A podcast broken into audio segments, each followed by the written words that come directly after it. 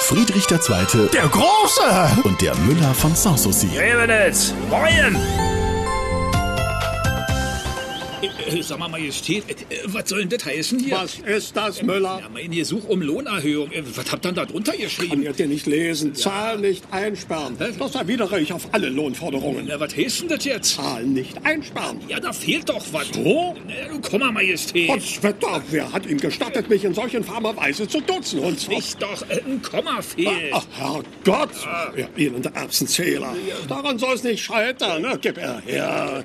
So, da hat er sein Komma. Äh, oh, Um Gottes Willen, Majestät. Ist denn jetzt schon wieder? Jetzt steht da ja Zahlen nicht Komma einsperren. Ja, und? Ja, das heißt doch, äh, ich ich kriege keine Puseratze und muss in den Knast. Ja, und? Ich hab da ja nichts gemacht. Ach, das weiß ich. Und dafür will er mehr Geld. Das ist aber gemein, auch Mensch Majestät, im Angesicht von unserer jenseitigen Nachbarschaft. Oh. Und dass wir uns nur schon fast 30 Jahre über den Weg laufen, äh, da könnt ihr ruhig mal den Komma nach links rutschen lassen. Bloß um eine Stelle. Was kümmert den preußischen König die Schreibregeln? Ich setze Zeichen, wie ich will. Das sieht er ja. Und da oben, Songs, Komma, so sie. Ja, ja. Und Großzügigkeit wird wohl bei euch klein geschrieben. Nun mach ihr mal einen Punkt, Revenitz. Ein klitzekleines Komma, da würde mir schon reichen. Blö, elende Krämerseele. Her mit dem Wisch. So, so.